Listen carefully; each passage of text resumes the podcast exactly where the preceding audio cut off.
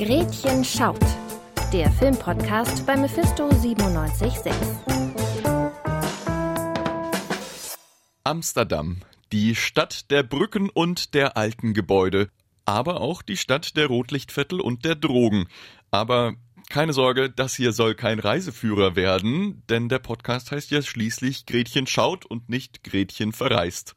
Auch wenn wir heute vielleicht den ein oder anderen Film verreißen werden.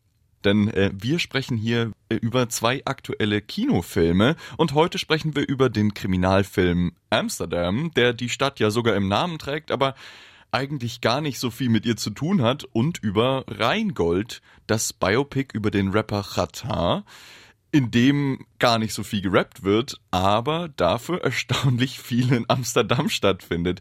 Und ich spreche hier mit Nils. Hallo Nils. Hallo Vincent.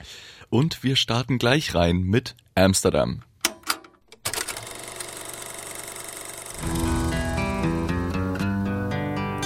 Wir sind durch Ereignisse hergekommen, die vor langer Zeit begonnen haben.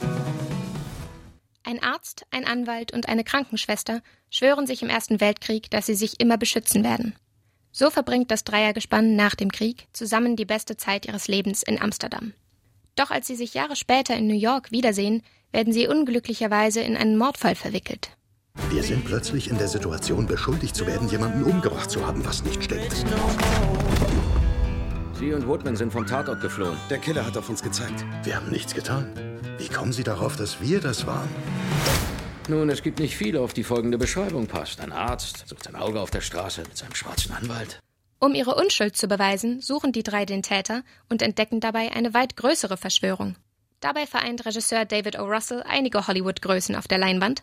Neben Christian Bale, Margot Robbie und John David Washington als unzertrennliches Dreiergespann bekommen unter anderem auch Stars wie Anya Taylor-Joy und Robert De Niro ihren Auftritt.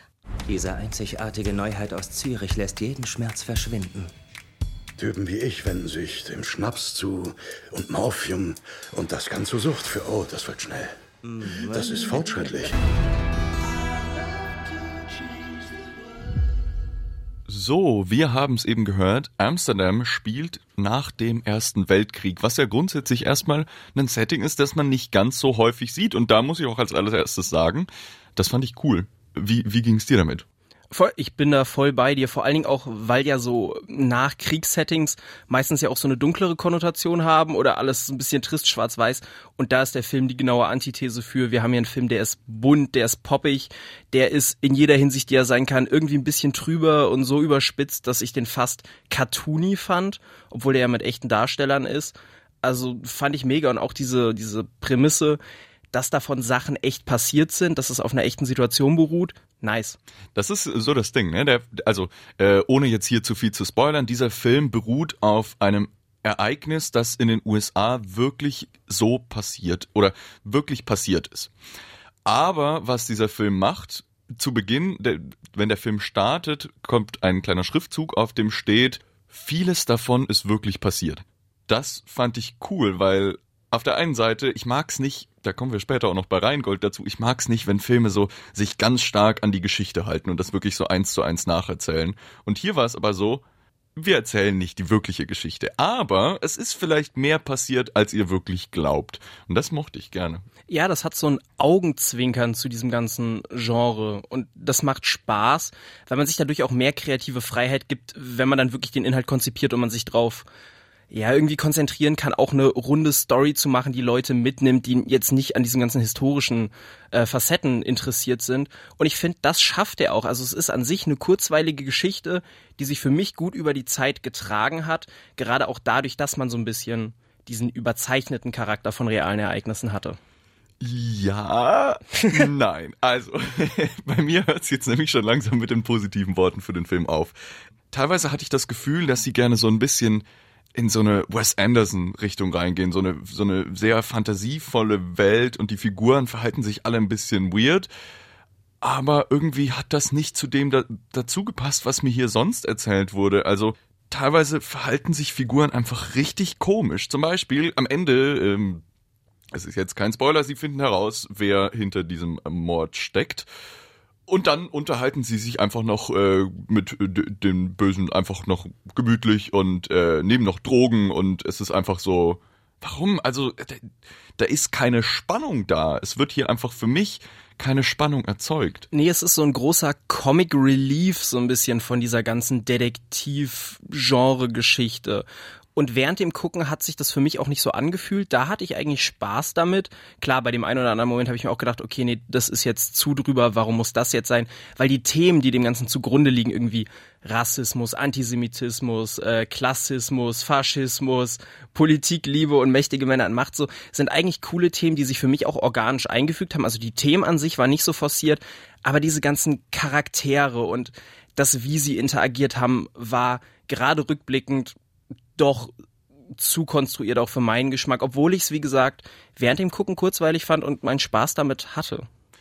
Ja, und da sprichst du es auch schon an. So, der Film reißt viele Themen an, aber er reißt sie eben nur an. Also zum Beispiel geht's ganz viel, oder geht's eben nicht ganz viel äh, um Rassismus, aber irgendwie wird das manchmal noch so ein bisschen mit reingestreut und sowas, aber so, das wird nicht, nicht in die Tiefe behandelt, sondern man, man sagt halt, okay, wir haben jetzt hier eine schwarze Figur und deswegen ist es ein Film gegen Rassismus und keine Ahnung. Na, so habe ich das nicht gesehen. Für mich war es schon so, diese Welt, in die man da reingeworfen wird, so überzeichnet sie auch sein mag, hat diese Realweltelemente, also ne, keine Ahnung, BPOCs, die während dem Krieg gedient haben, in der Hoffnung danach besser auch in einer sehr weiß geprägten Community, in dem Fall in New York, anzukommen.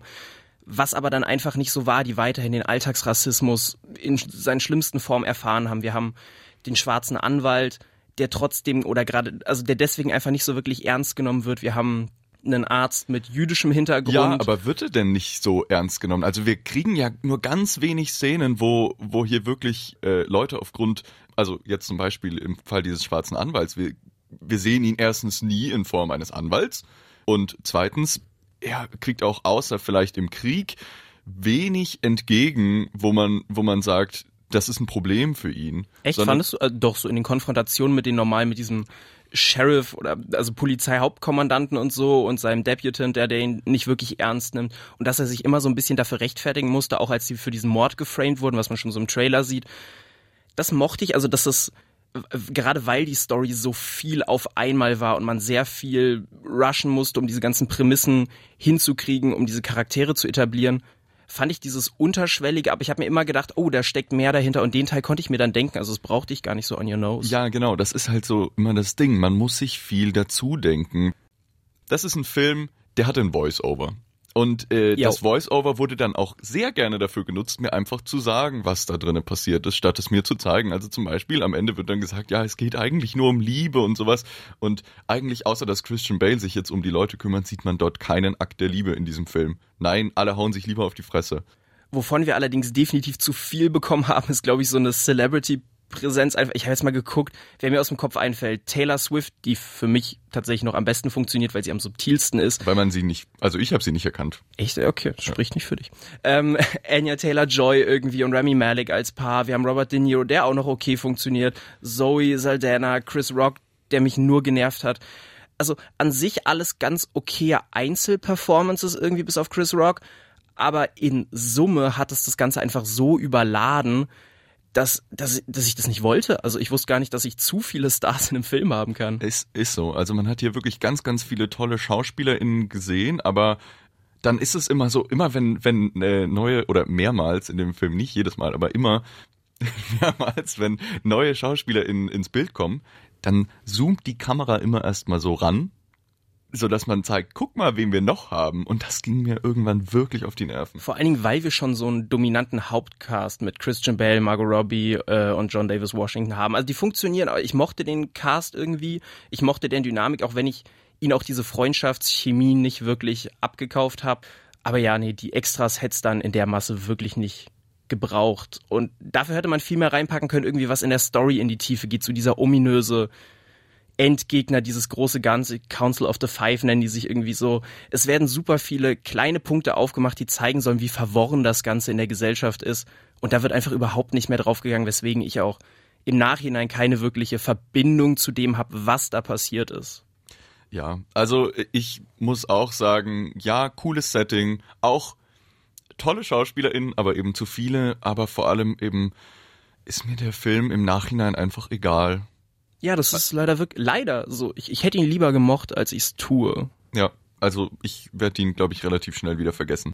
Genauso wie der Film Amsterdam vergessen hat, Amsterdam überhaupt im Film vorkommen zu lassen. Also es spielt nur ein ganz, ganz kurzer Teil überhaupt in Amsterdam. Aber welcher Film erstaunlich viel in Amsterdam spielt, ist Rheingold.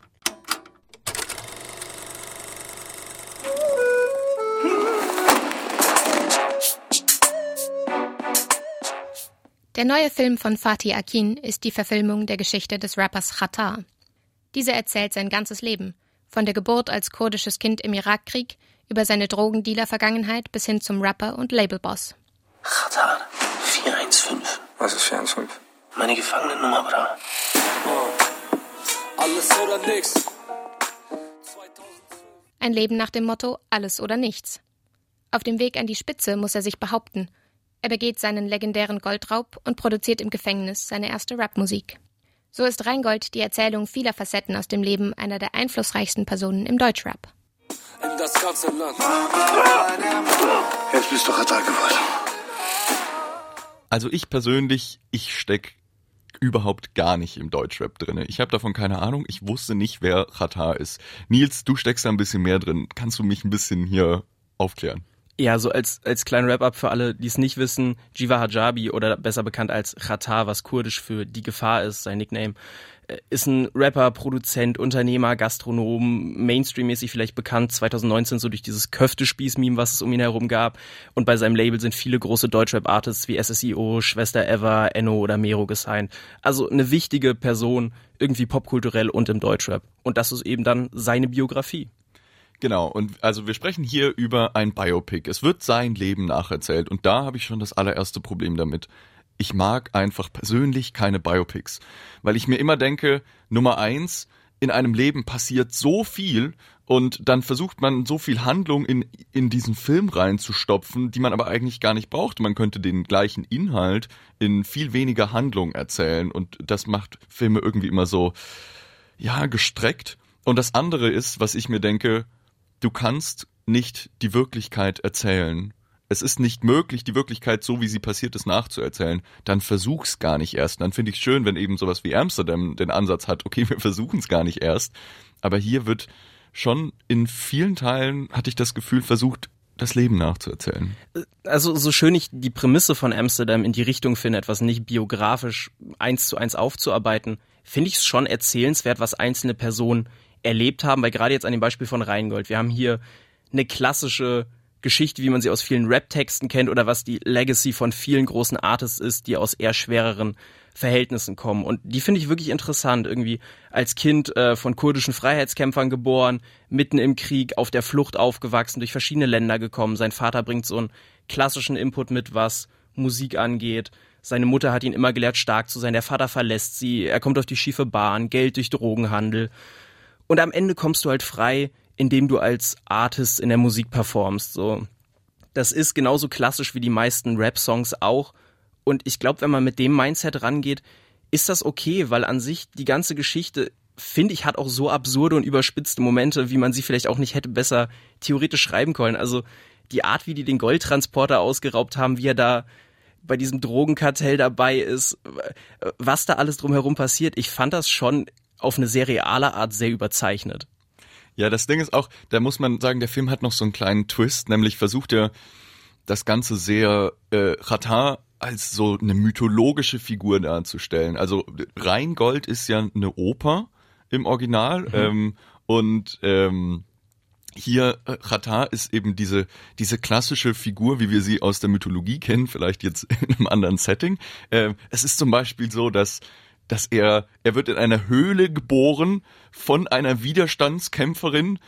Sie ist alleine dort, während draußen die Stadt bombardiert wird und in der Höhle sind Fledermäuse und, und sie nimmt einen Stein und schlägt damit die Nabelschnur durch. Und das ist auf der einen Seite cool, auf der anderen Seite auch sehr unfreiwillig komisch.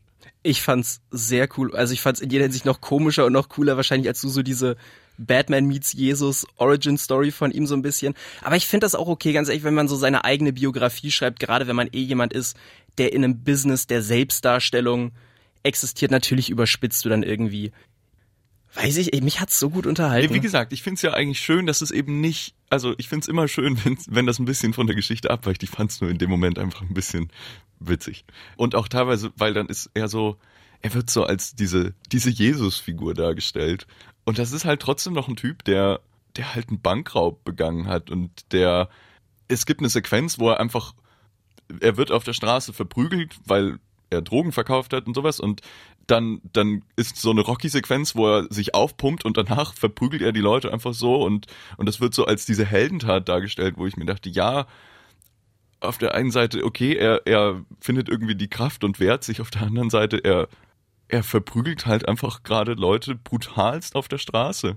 Das ist halt dieselbe Oberflächlichkeit, an der auch Rapmusik krank, ne? also eine Verherrlichung von Gewalt, von dem ganzen Drogenmilieu, von einer Existenz, die durch Illegalität am Ende floriert. So, das ist, wenn man das nicht mag, keine Ahnung, also für mich war die ganze Zeit die Frage irgendwie, wer ist die Zielgruppe von diesem Film? Weil wir hatten vor uns zwei jüngere Kids sitzen, keine Ahnung, ich würde jetzt mal so sagen zwölf vielleicht, und die waren zum Beispiel das erste Viertel des Films komplett gelangweilt, wo es um die Geschichte der Kurden geht, den Krieg da irgendwie, wie er klassische Musikerziehung durch seinen Vater genossen hat als die in Opern saßen, so, das hat die gar nicht abgeholt. Und erst ab dieser Rocky-Sequenz waren die so richtig into, weil es eben das war, was du wolltest. Und der Film probiert so einen Spagat zu schaffen aus Leute abholen, die dieses Rap, diese Straßengewalt mögen und die so ein bisschen Ratar abkulten wollen. Gleichzeitig hat man aber auch diesen höheren Anspruch, das Ganze in dieses politische Setting einzubetten und da kommt er nicht so ganz hin. Also für mich war es zum Beispiel perfekt. Ich hatte wirklich unfassbar viel Spaß, weil so als Casual Deutschrap-Hörer mit aber auch großem Interesse an vielem anderen, an Film, an Musik, an, an History. So, das, das war cool. Für mich hat, aber für alle anderen gefühlt, war das ein oder andere zu dominant, weil man irgendwas anderes haben wollte. Und ich, ich sehe, dass das ein Problem mit dem Film ist. Ja, und ich, also ich finde es ja auch okay, ich finde es auch gut, dass der Film irgendwie versucht, die Realität von, von äh, der Straße zu zeigen ähm, und auch zu zeigen, dass es dort hart hergeht und sowas. Aber auf der einen Seite fehlt mir dann so der Punkt, geht's irgendwie auch anders? Wo ist denn das Problem? Zum Beispiel, mir wird gar nicht gezeigt, warum die Leute das überhaupt machen. Natürlich geht's geht's äh, geht's ihm schlecht und seiner Familie schlecht, weil sie arm sind. Aber was ihnen für Hürden von Deutschland ähm, vom vom Staat entgegengebracht werden, diese Hürden sieht man nicht. Die werden nie gezeigt. Uns wird nur erzählt, auch wieder mit einem Voice-Over. Ich bin kein Fan von Voice-Overn. Wird uns wieder gesagt, okay, denen geht's schlecht, aber so richtig gezeigt wird mir das nicht. Diese Details so ein bisschen, wenn der Vater sie dann für eine andere verlässt irgendwie und die Mutter zurücklässt, also und dann, keine Ahnung, hat er so das erste Mal, wo er irgendwie mit Drogen dealt und alles. Ich fand das auch wie bei dem anderen hier sogar noch besser, auf subtile Arten angedeutet, plus wenn man so ein bisschen in diesem ganzen Mindset drinne ist und weiß, okay, das ist der Background von vielen Leuten, die aus so Verhältnissen kommen das dann nochmal explizit auszuführen, hätte dem Film auch, finde ich, viel Dynamik weggenommen. Deswegen verstehe ich schon, warum sie es nicht hatten. Aber so im Großen und Ganzen, ja, fehlt mir einfach dieses, wie ist es auf der Straße zu leben? Wie, wie ging es ihm? Stattdessen wird mir nur gezeigt, wie er Leute verprügelt. Ja, fair point. Das geht auf jeden Fall auf Kosten so ein bisschen von dieser Überhöhung des Charakters Ratar, seiner Geschichte und zu diesen zwei, drei Highlights aus seiner Biografie, der Goldraub, irgendwie die Flucht dann alles so ein bisschen und vorher eben sein Aufwachsen. Dabei wollte ich nur noch anmerken, dass ich es wirklich fantastisch fand, wie gut dieser Allmann-Humor, also sich aus so einer Perspektive lustig machen über so stereotypische deutsche Polizei und äh, den ganzen Justizapparat. Ich dachte eigentlich in Kombination auch so ein bisschen mit dieser Straßensprache, dass mich das eher nerven wird, weil sowas oft plump plakatiert wird und meistens dann auch aus so einer Allmann-Humor-Perspektive. Und das fand ich hier super gelöst. Deswegen bleibt für mich unterm Strich, dass Rheingold ein echt überraschend guter Film war. Ja, also mich hat er nicht überzeugt. Ich sehe das, was du sagst. Es waren sehr coole Sequenzen drin. Ich mochte auch, wie der Film sich so ein bisschen über die Polizei lustig macht und ähm, also unabhängig davon, wie man das jetzt politisch sieht, schafft es der Film einfach sehr gut, das rüberzubringen. Voll. So diese Sequenzen mochte ich. Ich mochte auch, wie die Leute auf der Straße gesprochen haben. Im Großen und Ganzen sage ich, ja, ist, ist nicht mein Film. Also unterm Strich haben wir hier zwei Filme. Du mochtest sie beide mehr als ich. Also anscheinend gibt es wohl Menschen, denen sie gefallen. Vielleicht Dankeschön. lohnt es sich ins Kino zu gehen. Was sich aber auf jeden Fall lohnt, ist in zwei Wochen wieder einzuschalten, wenn wir wieder über zwei aktuelle Filme sprechen werden. Oder in der Zwischenzeit kann man uns gerne auch auf Instagram folgen, at mephisto976 oder uns jeden Freitag 18 bis 19 Uhr live auf UKW, DAB Plus oder im Livestream die Sendung des Kultstatus zu hören. Ich bedanke mich bei dir, Nils. Vielen Dank. Gerne, und gerne. Mein Name ist Vincent Schmidt. Wir hören uns in zwei Wochen wieder. Bis dahin und ciao. Köftespieß.